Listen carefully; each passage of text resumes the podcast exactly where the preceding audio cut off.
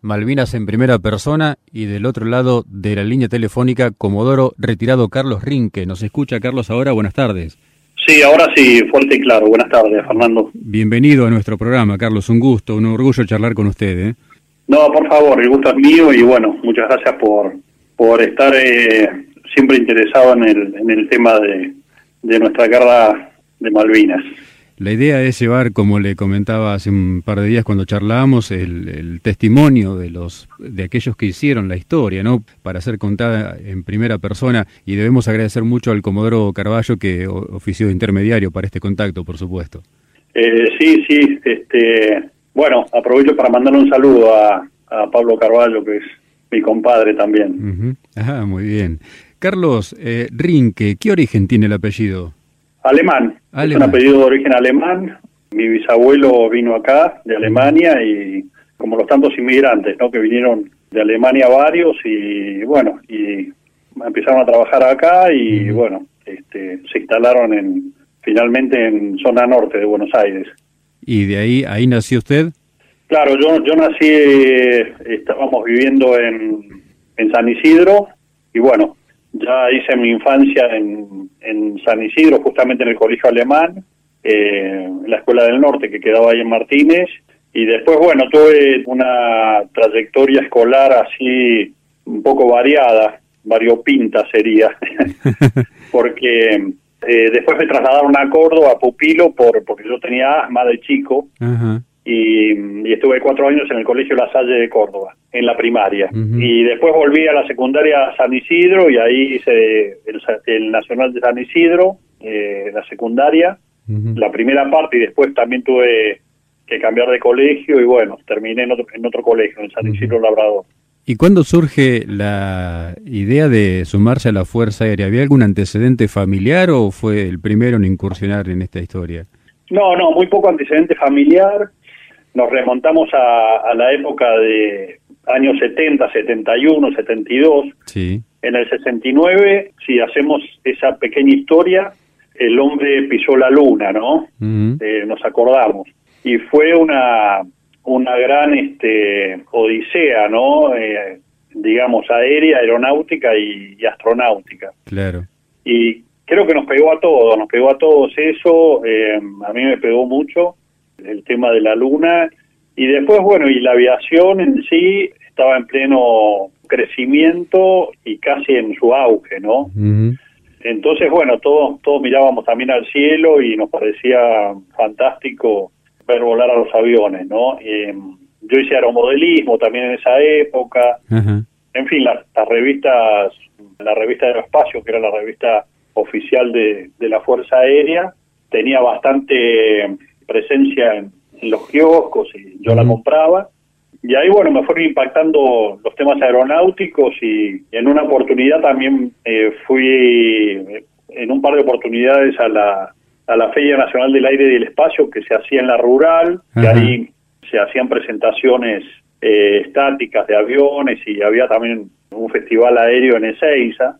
Ahí estuve y bueno, todo eso fue fue formando, digamos, este cierta pasión, ¿no? Pasión por, por los aviones. Y, y ahí, bueno, fui en tercer año, fui al edificio Cóndor a averiguar para entrar a la escuela y me dijeron que no, que había que terminar la secundaria, así que tuve que terminar nomás la secundaria. No es que no, no lo tenía previsto, pero pero un poco ansioso fui en tercer año, pensaba que, se podía entrar ahí. Terminé quinto y, y ya me, me anoté en la escuela, hice el ingreso eh, hice mi bolsito y encaré para Córdoba nuevamente y bueno, el 2 de febrero del 75 fue nuestra entrada por las dos torres que, que le, llamamos así tradicionalmente, las dos torres de la Escuela de Aviación. Es la primera vez que uno entra y, la verdad que es emocionante, ¿no? Ese primer día de ingreso a la, a la Escuela de Aviación y a la Fuerza Aérea, ¿no? Y dentro de la escuela, la opción de piloto de combate es una alternativa, ¿no? Y dentro de la escuela ahí eh, eh, estamos hablando de esa época, ¿no? Año 75. Sí. Los planes de esa época vigentes, digamos, porque después fue cambiando mucho la, la forma de, de hacer la, la, instrucción y la capacitación. Pero en esa época, bueno, había que hacer los cuatro años de cadete, pero eh, ya uno elegía la especialidad si estaba apto para, para el aire, elegía el escalafón del aire y los que no estaban aptos podían optar por el general o técnico, porque el aire tenía la exigencia bastante, el tema de la vista, el oído, o sea, no, no permitía prácticamente ninguna disminución en eso, no había que tener 10 décimas de vista en todas las visiones y no pérdida auditiva, bueno, y en general estar este, con el apto físico. Y ahí se elegía el escalafón y en la medida de que uno cursara normalmente, mantenía el escalafón y llegaba al curso de aviadores que se hacía una vez después de recibidos de oficiales, o sea, como alférez se hacía el curso de aviador, lo hicimos, y de ahí se terminando el curso de aviadores, se eh, distribuyen las plazas para eh, las especialidades, que era casa y helicóptero fundamentalmente. Nuestra promoción tuvo tres destinos, que fue Mendoza para hacer la escuela de casa, eh, que a mí me tocó eso. Después salieron pilotos para Reconquista, que empezaba las primeras promociones de, pilotos que se formaban en el Pucará. Y después otra parte iban a hacer la especialidad de helicópteros, helicópteristas. Entonces ahí ya estamos hablando de un sexto año prácticamente, un sexto año de capacitación, implicaban las especialidades y mm, terminada la especialidad, terminamos el curso en Mendoza en el 80 y fuimos destinados a nuestros destinos ya específicos. Eh, los destinos específicos eran los aviones ya de combate, que eran el A4B en Villarreinos, en Villa Mercedes, San Luis, el A4C en Mendoza, y después el Canberra, que era el bombardero en Paraná, y eh, el Sabre en ese momento para, para hacer la especialidad, digamos, los que iban a volar Mirage. ¿no? Entonces, bueno, había unos cuatro o cinco destinos para elegir. Pero todo muy, muy interesante, muy cumpliendo totalmente las expectativas de lo que quería uno, que era ser, ser piloto de, de casa, ¿no? Claro, claro. ¿Y qué destino le tocó entonces en esa elección? Y a mí me tocó eh, Villarreynolds, el A4B, en Villarreynolds, San Luis, con lo cual, bueno, ahí tuve que hacer este mi bolsito, digamos, nuevamente y partir para, para San Luis. Entonces, ahí llegamos a la quinta brigada aérea, que era la brigada, el asiento de los A4B, había unos 30 y 33 aviones en ese momento, se habían comprado 50 en su momento, en el año 66, y quedaban 33. Eh, Por diferentes emergencias que habían tenido, accidentes, bueno, ya quedaban casi la mitad. Y bueno, y ahí ya empieza un, curso de capacitación en el avión, eh, que es muy interesante y, y para nosotros, la palabra de hoy sería picante, ¿no? que se utilizaría.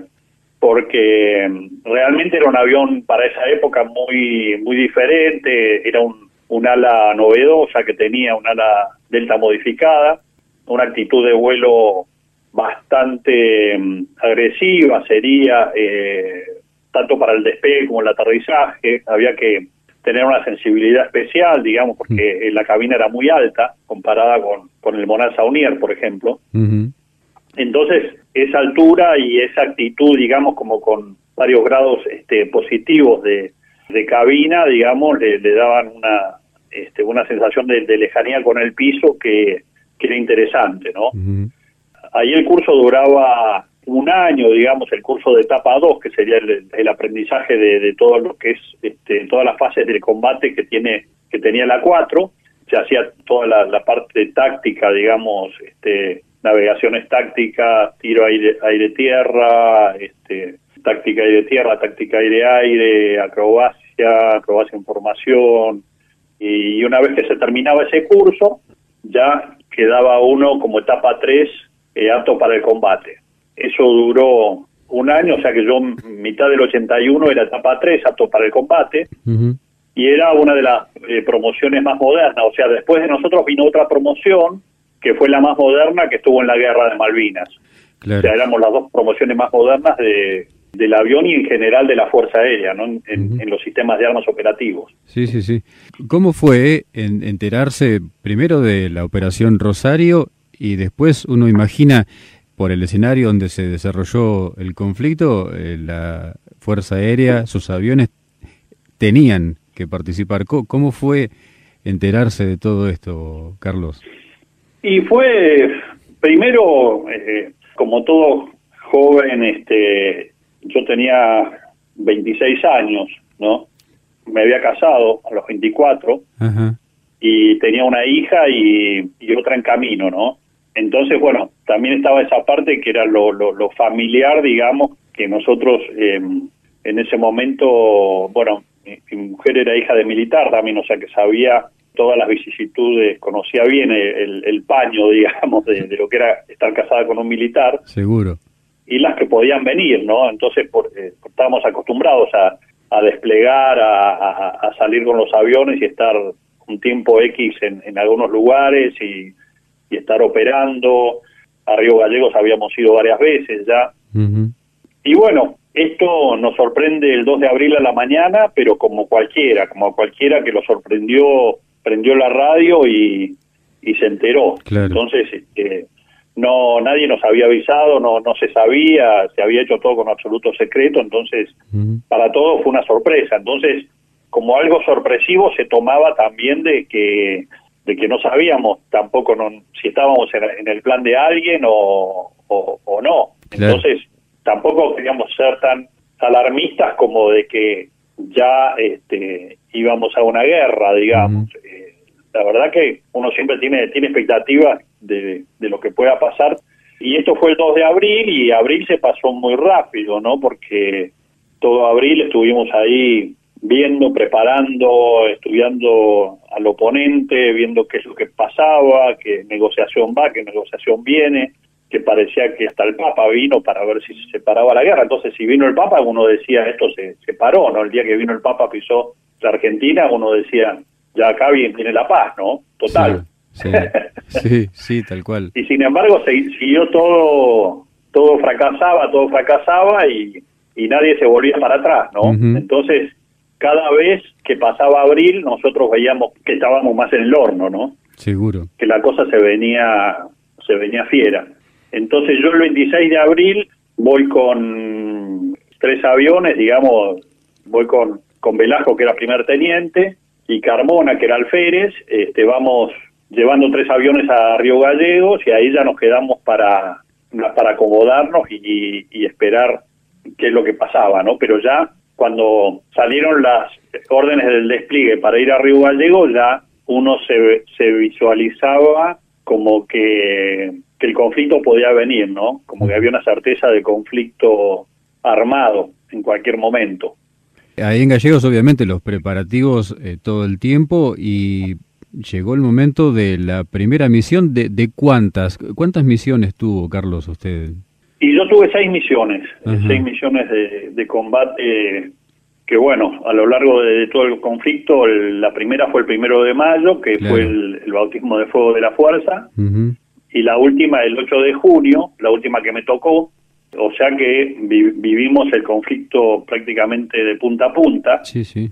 porque el 14 fue la, rendición, ¿no? Entonces, y ahí fue toda la, la, vivencia de, de, un día a día que era bastante áspero, ¿no? Áspero porque todos los días había, había novedades este, no muy buenas, ¿no? Claro. Seguro. Entonces había que, estar con, con, una mentalidad, digamos, ganadora dentro de, de, la coyuntura, en el sentido que las bombas pegaban, pegaban cerca, ¿no? Pegaban cerca. Sí, sí, tal cual. Pero había que tener una mentalidad ganadora para, para poder este, hacer lo, lo que teníamos que hacer de la mejor forma posible, ¿no? ¿Cómo eran los momentos previos a una misión? No hablemos de la primera, porque la primera debe haber sido especialísima, o si quiere sí, pero momentos previos a una misión, cuando dice, bueno, usted va a ser parte de la escuadrilla, prepare el avión, los mecánicos le dan el pulgar para arriba, la escalerilla, la carlinga, ¿cómo es todo eso, Carlos? Mira, en general, este, la preparación del piloto de combate, en el sentido de, de llegar a... Em, hablar con el mecánico, ver la carpeta del avión, hacer la previa, que sería la, la inspección previa al vuelo justamente, mm. del avión, de la máquina y del mecánico, bueno, es todo una, una especie de, de pasos que, que son muy... se respeta, digamos, un ritual, ¿no? Claro. Un ritual. Entonces, prácticamente no, no había diferencia en, en lo que había que hacer. Sí lo que pasaba por adentro de uno, ¿no? O sea, eh, había que, que hacerlo, pero sabiendo que no era una misión de rutina, no eran misiones de rutina. O sea, te diría que la del primero de mayo significó prácticamente un, una salida que tenía prácticamente más viso de, de, una salida de rutina porque recién empezaba la cuestión, no, no, no se sabía cómo era. Entonces uno le daba más crédito a que es algo más, una misión más, digamos, que, que salir en, en una actitud fatalista, ¿no? Claro. De hecho que nosotros no tuvimos no tuvimos bajas el primero de mayo, sí hubo dos bajas de la base que fueron dos Mirage, que en realidad fueron dos derribos, pero uno solo eh, falleció, digamos que fue García Cuerva, sí. Que lo derriban el primero de mayo, eh, pero fue un autoderribo prácticamente, porque él se trenzó con, con unos Harrier y después se quedó sin combustible y quiso aterrizar en, en la pista de, de Puerto Argentino y ahí estaba el fuego libre, o sea que lo, lo alcanza una ráfaga de, de la propia artillería. Sí, sí. O sea que se podría considerar como que, que no fue un derribo de, lo, de los ingleses, pero sí hubo un derribo que fue que fue Ardiles, que, que sí fue un derribo de los ingleses. Entonces, bueno, fue un día como que salieron muchos aviones y, y no hubo bajas prácticamente, hubo, hubo muy pocas bajas, entonces este, prácticamente la estadística quedaba como a favor nuestro, ¿no? De ese día. Pero nosotros el 12 de mayo tenemos una salida, eh, o sea, un día que es prácticamente un día emblemático para nuestro escuadrón, porque para el grupo, digamos, porque en realidad eh, salen dos escuadrillas del otro escuadrón, como volábamos un día cada escuadrón, bueno, un día le tocaba volar a, un escuadrón y otro día al otro, entonces ese día le tocaba volar al otro escuadrón, y salen ocho aviones y tienen la mala suerte de que nos derriban a cuatro de los pilotos. Tenemos cuatro derribos ese día de ocho aviones, o sea que derribaron al 50% de, de los aviones, de, la salida. Entonces, ese día fue, eh, fue de, de, un gran impacto para el grupo. Sí, sí. Y ahí, ahí se veía la estadística más, más real, más real de lo que podía ser para los ataques era un 50% de probabilidad. ¿no? Tal cual. ¿Y el ataque del día 25 de mayo, cómo fue? Bueno, dijimos que yo salía el primero, el 12 tuvimos este evento, uh -huh. eh, yo salí de vuelta el 21 y el 23 de mayo, que fueron dos salidas, en, en una me vuelvo por porque no me había traspasado el combustible, que fue el 21, y el 23 sí llego a tener contacto con el enemigo, atacamos con, con la escuadrilla de Carballo, justamente, Carballo, Gómez, eh, y yo, Mm. y en ese ataque, digamos, lo derriban al primer teniente Guadagnini, ¿no? Él estaba conmigo, era mi líder, y bueno, es derribado, y, y ahí volvemos con, con un, un halcón menos, digamos. Sí. Y eso fue el 23. Lo, lo, cuento como para llegar al 25 de mayo con el antecedente de esas dos salidas previas también, ¿no? Sí, sí, claro. Que bueno, significaba que, que ya estábamos bastante en calor, digamos, ya habíamos entrado bastante en calor de del estar en combate, ¿no? Uh -huh.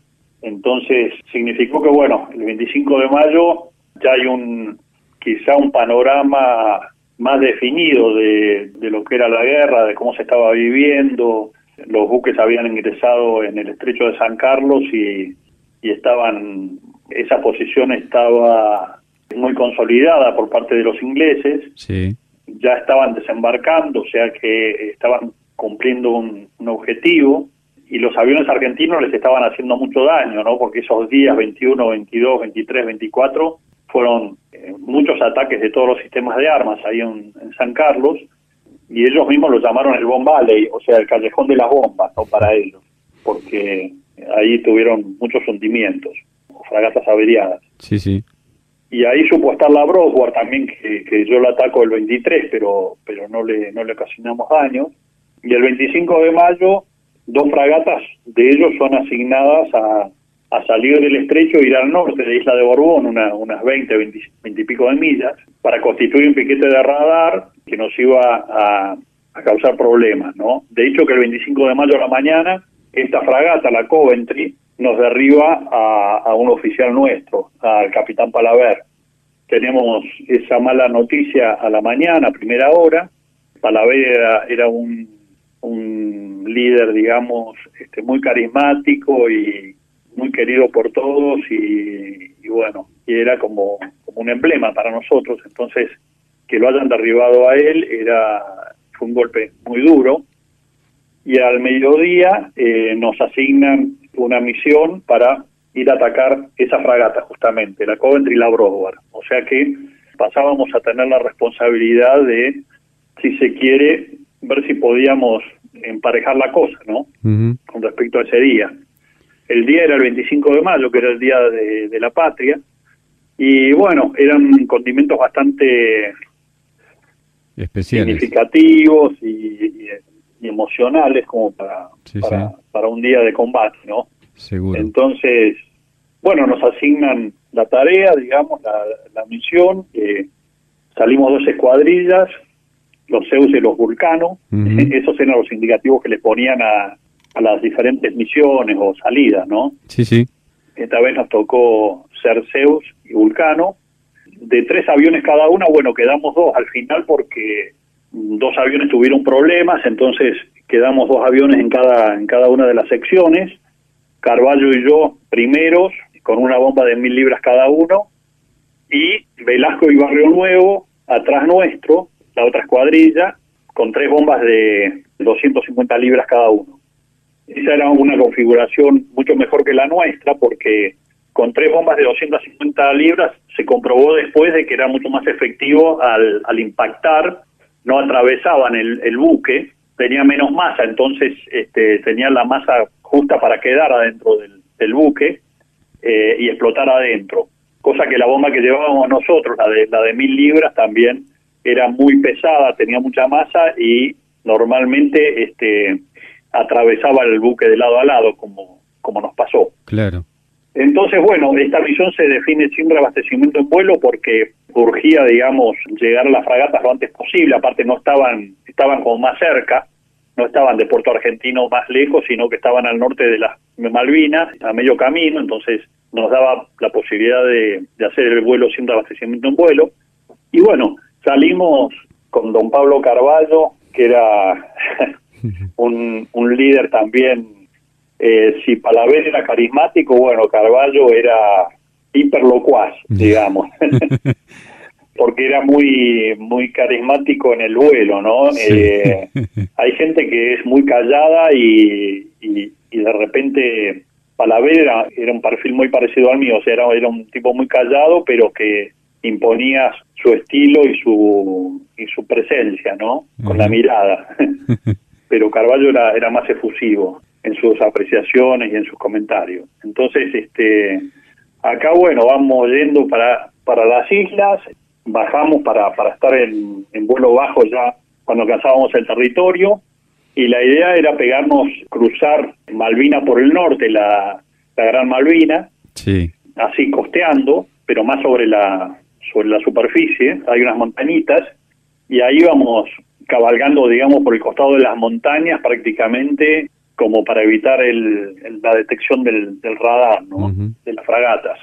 Y la formación que llevamos era eh, lateral, yo un poquito atrás, pero lateral unos 20 metros, 25 metros, eh, una formación que, que nos posibilitó, digamos, una, una buena opción de defensa, digamos, una, una buena formación defensiva contra los radares de la fragata, ¿no? Porque mientras nos íbamos acercando y ya dando potencia, ya acelerando y manteniendo esa formación, eh, la fragata Broward que estaba eh, a la izquierda de las dos y que la empezamos a ver en, en el horizonte, y verla en el horizonte significa que parece que está lejísimo, ¿no? Sí. Parecía en un cuadro dos siluetas bien grises, eh, humeantes y, bien recortadas en el horizonte y parecían muy estáticas.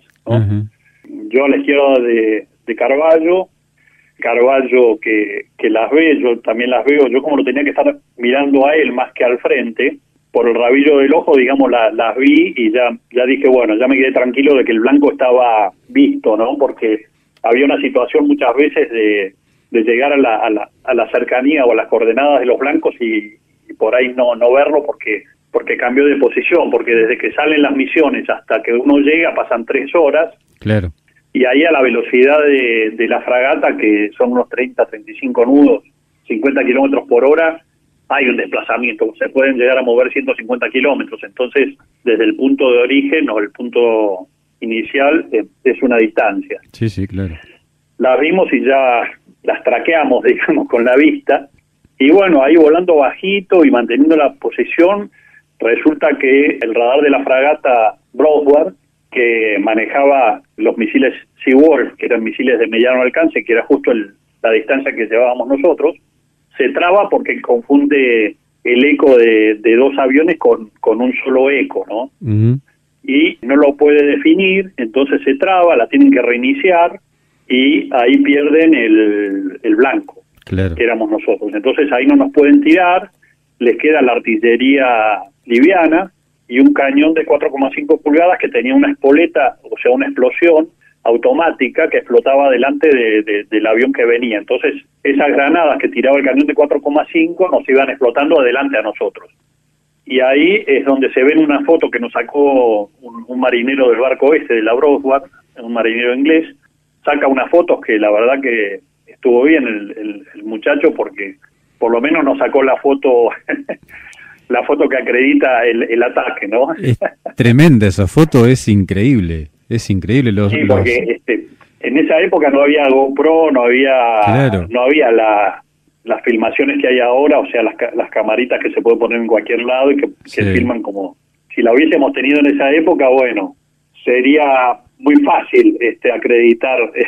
Claro. Claro, no, pero esa foto desde, desde la Broswell, que se ven los dos aviones, el suyo y el de y el de Pablo Carballo, ahí tan cerca, y es, realmente y las explosiones en el agua, es, es, increíble, realmente es increíble. Venían volando a qué altura del mar, Carlos? Y ahí no, no te voy a decir dos o tres metros porque no son dos o tres metros. Eh, yo haciendo sobre la misma foto y haciendo un estudio así técnico, porque la envergadura del avión son 10 metros, ¿no? Sí. Entonces, si uno traslada los 10 metros esos para abajo y ve la altura con respecto al agua, donde llega el agua, en perspectiva, eh, son unos 20 metros más o menos que, estamos arriba del agua. Pero que tampoco se podía ir tan bajo porque la, eh, la fragata tiene como 30 metros de alto también, o sea... Claro. Había que pasar por arriba de la fragata, no chocársela. Entonces, y tener cierta altura para poder tirar bien la bomba y, cumplir con unos parámetros de tiro que si uno estaba muy, muy bajo tampoco lo podía cumplir. Claro. Entonces ahí eh, había que, que pensar en eso también. ¿Todo eso a 900 kilómetros por hora? Sí, todo eso, todo lo que estoy contando yo ya pasó hace rato, digamos. Sí, claro.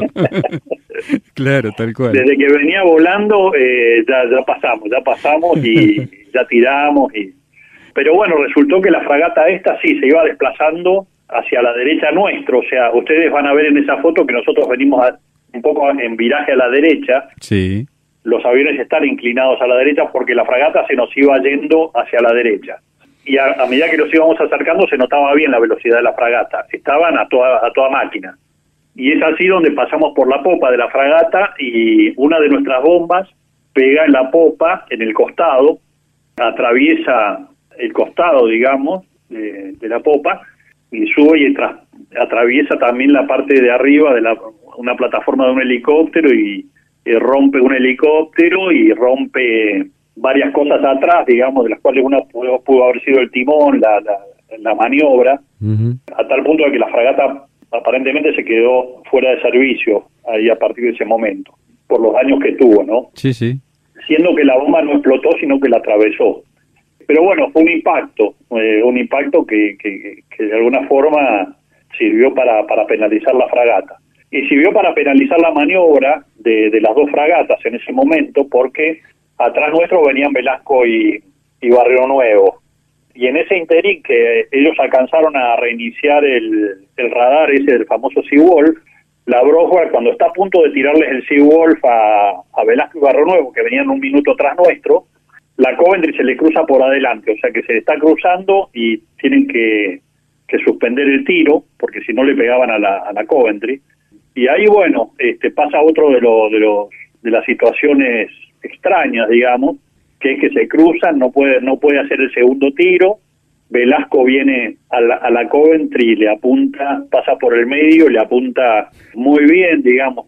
Para mí este fue el mejor tiro de su vida, el de Velasco, que tiraba muy bien, pero este fue el mejor tiro que hizo, porque le pegó las tres bombas en, en, el medio, ¿no? en el medio de la fragata y en la línea de flotación.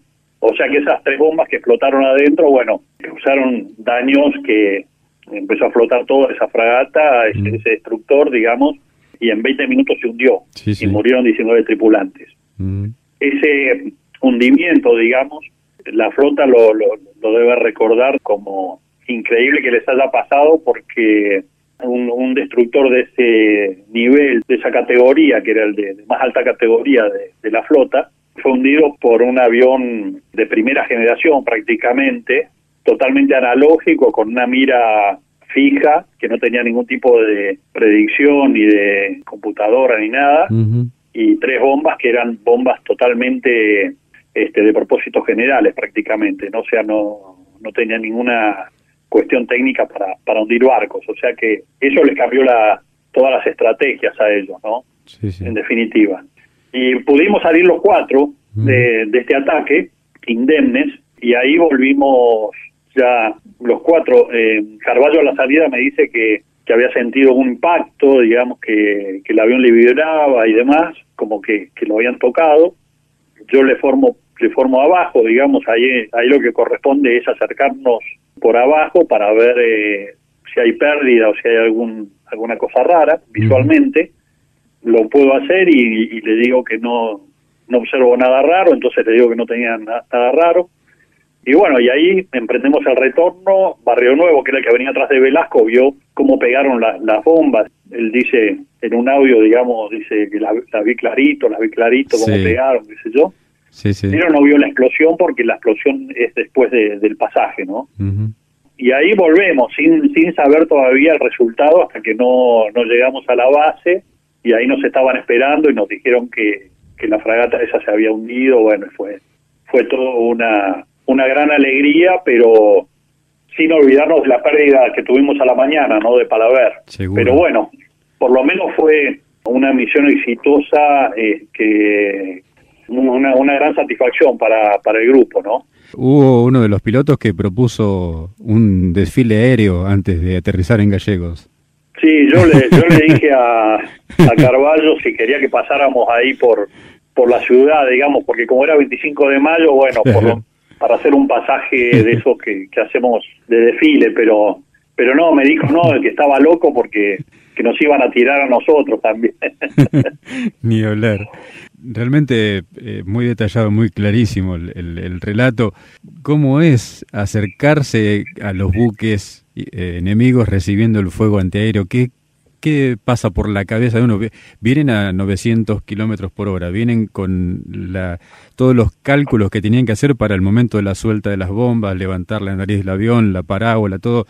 ¿Qué pasa por la cabeza del piloto en ese momento cuando los proyectiles le están reventando en los costados? No, ahí los movimientos son automáticos, o sea, eh, ya uno lo que pensó en el sentido de volver o no volver, por ejemplo, ya ya lo pensó antes y claro. y ahí ya, ya uno está muy concentrado en, lo que está haciendo en ese momento, lo que se, se tiene que hacer eh, está muy automatizado inclusive, ¿no? Porque con las prácticas, digamos, los entrenamientos de tiro y demás, bueno, ya ya el hecho del tiro era como como una una cosa más, ¿no? Una cosa bastante pulida, ¿no? Si se quiere. Entonces, este no se pensaba mucho en, en el desastre, sino en, en tratar de, de pegar, porque para nosotros el objetivo era de todo un, el trabajo en equipo, de los cuales el piloto es el, el último eslabón de una de una cadena enorme, ¿no? Desde la planificación, la, los mecánicos, la, la, este, los aviones, en fin, el armamento, mm. las espoletas, eh, que todo funcione bien para, para en ese momento estar pensando en cosas que nos distraigan para, para no poder hacer bien eh, el trabajo final que era apuntar bien y, y, pegar la bomba, ¿no? Correcto. Que la bomba salga. Correcto, sí, claro. Entonces, este, prácticamente teníamos asumido que si llegaba la fatalidad, bueno, iba a llegar y ya estábamos preparados para eso, ¿no? La muerte del piloto, digamos que en parte, bueno, es muy instantánea, ¿no? Entonces, prácticamente no lo pensábamos mucho, no lo pensábamos, pero sí se veía el cuadro, ¿no? Se veía el cuadro como como vos estás viendo la foto de esa que nosotros venimos eh, ya cerca de la fragata y, se ven los piques, bueno, ese cuadro nosotros lo veíamos, veíamos cómo el cielo estaba lleno de, de munición, digamos, de piques, de explosiones y las fragatas moviéndose a toda velocidad y nosotros tratando de corregir, de no mm. perder el blanco, de, apuntar, en fin, pasa todo en muy pocos segundos. Claro. Se lo menciona como, por un lado, eh, numeral de hierro, por otro lado, palo en sus apodos de, combate. Eh, ¿Por qué cada uno de ellos?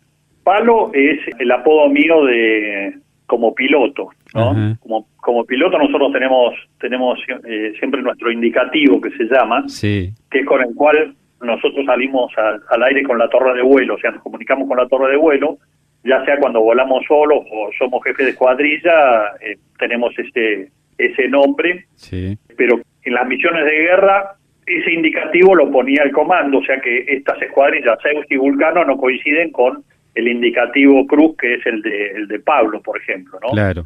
Entonces, el mío es palo y como yo era muy moderno en ese momento, tampoco tenía la, la digamos, la oportunidad de usarlo mucho, porque siempre salía en escuadrilla como, como numeral. Entonces, eh, no, no lo usaba tanto el indicativo. Pero el hecho de, que me puso justamente Pablo Carballo numeral de hierro es quizá por... Eh, por la confianza que le fui dando, o sea, eh, que lo fui acompañando en prácticamente todas todas estas misiones. Mi avión, por suerte, no no no tuvo fallas. En todas las que salí no no no tuve fallas, salvo una que me volví, pero cerquita del ataque, o sea, llegué prácticamente hasta el, hasta el final.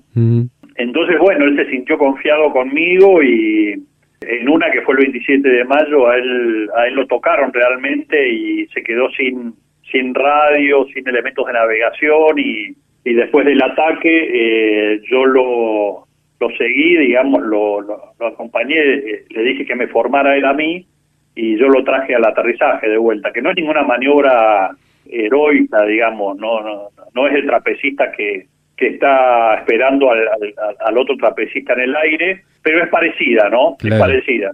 Pero bueno, si la sabes hacer, pasa a no ser tan, tan heroica, porque algo heroico me parece que es hacer algo bien, pero que no lo hiciste nunca. y te salió bien porque pero cuando ya lo haces repetidas veces, este, como que, lo tenés internalizado. Viene a ser un seguime que te llevo, más o menos. Claro, seguime que te llevo y, mm, y él me sigue este, y, lo traigo de vuelta a gallegos, bien, sin problemas. Claro. Este, y esa es una de las cuestiones de, de, trabajar en equipo, ¿no? Cuando a uno le falla algo, el otro lo cubre y así se fue generando un poco ese ese apodo, ¿no? Esa, sí. Que no deja de ser un este, orgullo, seguramente, ¿no? Sí, sí, sí, para, para mí sí. Claro. por supuesto. Por supuesto que, es un orgullo. Y de hecho que con Pablo, bueno, somos vecinos acá del barrio, así que nos vemos prácticamente todos los días, así que estamos muy en contacto y bueno, siempre siempre nos ayudamos. Un muy especial agradecimiento para Pablo porque no solo nos facilitó su contacto, sino ya el de otros veteranos que hemos entrevistado y siempre con una predisposición tremenda para con nosotros desde la primera vez que lo entrevistamos hace algunos meses atrás, muy muy generoso y sabemos que se ocupa mucho de, estar siempre en contacto con los veteranos y, de estar, eh, como se dice, al pie del cañón y, y no dejando caer toda esta historia, ¿no? Exacto, exacto, sí, sí, sí. Sí, una, una pasión que, que tiene Carballo por el tema, ¿no? Por el tema de Malvinas. Carlos, eh, ¿tuvo la posibilidad de pisar suelo malvinero alguna vez después de la guerra? No, la, la verdad que no, no tuve la posibilidad. Tampoco me, me quita mucho el sueño, digamos, por el hecho de, de lo vivido, ¿no? O sea, nosotros vivimos otra guerra y otra historia y puede llegar a ser duro, no, no, no, no es un viaje de turismo más, ¿no? Seguro. El que se plantearía. Justo me habían ofrecido eh, ir para este año justamente con un grupo de, de amigos entusiastas y bueno, se, se estaba como generando algo, pero pero después vino todo todo este parate de la, de la pandemia y, y que, mm, que bueno, canceló bastantes planes, ¿no? En general. Así que ahora estamos con el plan ese, digamos, en stand-by. Está bien. ¿Cómo se llevó con la posguerra? ¿Le costó hablar de Malvinas? ¿Le fue fácil? ¿Cómo la sobrellevó? No, no, la, la verdad que no, no, no me costó hablar. Este, tengo la suerte de, qué sé yo, por decirlo de alguna manera, la vivencia que tengo es, este, es bastante intensa, entonces eh, intensa y, bueno, de alguna forma, al haberme tocado participar en, eh, en un par de, misiones, digamos, que son bastante conocidas y, fueron tenidas en cuenta, ¿no? Por la fuerza y fueron catalogadas por los mismos ingleses como, como días complicados o días negros, ¿no? Como el 8 de junio también, que me tocó estar en Bahía Agradable no podemos dejar de, hablar de eso y en la medida de que, de que tuve la oportunidad, bueno, este lo pude hacer porque siempre hay hubo épocas, digamos, de mucha demanda, ¿no? De, ir a colegios y, en fin. Son, son a veces espasmódicas las los años, ¿no? Hay años que son más, más demandantes de Malvinas y otros menos. Sí cuando se van cumpliendo los cinco años, por ejemplo, ahora cuando se, se vienen los 40 años, bueno, ahí va a ser un año de, de, cierto, de un poco más de festejos o algunas con reuniones también de, de participantes. Nosotros nos solemos reunir en, en la Quinta Brigada Aérea, justamente, todos los, que estuvimos en, en A4, y para esa fecha siempre siempre vamos a la brigada y hacemos una ceremonia ahí, ¿no? Pero supongo que ahora, en el 2022, vamos a, a volver a los a los 40 años. Carlos Rinque, Comodoro retirado, teniente en Malvinas. Yo le quiero agradecer muchísimo por estos minutos. Realmente ha sido eh, muy importante su testimonio. Para nosotros ha sido usted muy, muy generoso. Con nosotros es un agradecimiento muy especial.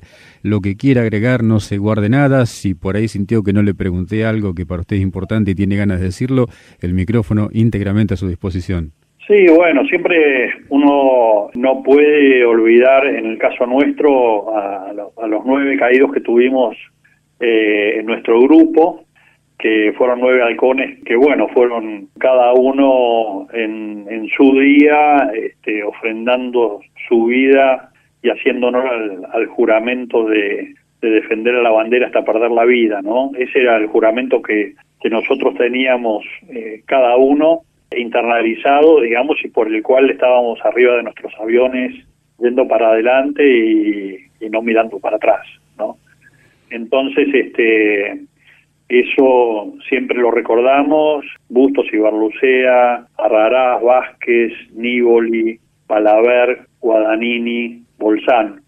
Son nuestros nueve halcones caídos y acordarme de su familia, de, de, todas nuestras familias que han estado con nosotros al pie del cañón también durante el conflicto y en el después, porque el después, si bien vos me preguntaste de hablar de Malvinas, pero para los combatientes no fue fácil la vida posguerra, porque hay un montón de cosas que alteran, digamos, la, la vida normal de uno y a lo mejor no la hacen fácil, ¿no? No la hacen fácil. Entonces, este a lo mejor hablar de Malvinas es, lo, lo, de menos o lo que lo que menos cuesta, ¿no? Pero pero a veces enfrentarse con, con ciertas cuestiones y demás también la hacen un poco dura. Pero bueno, yo agradezco a Dios que pude llegar hasta hasta acá. Agradezco a mi familia. Tengo ya mis hijos casados, eh, cuatro casados con diez nietos que tenemos. Así que tengo la suerte de poder eh, disfrutarlos y, y agradecer a todos los que los que han estado a nuestro lado, ¿no?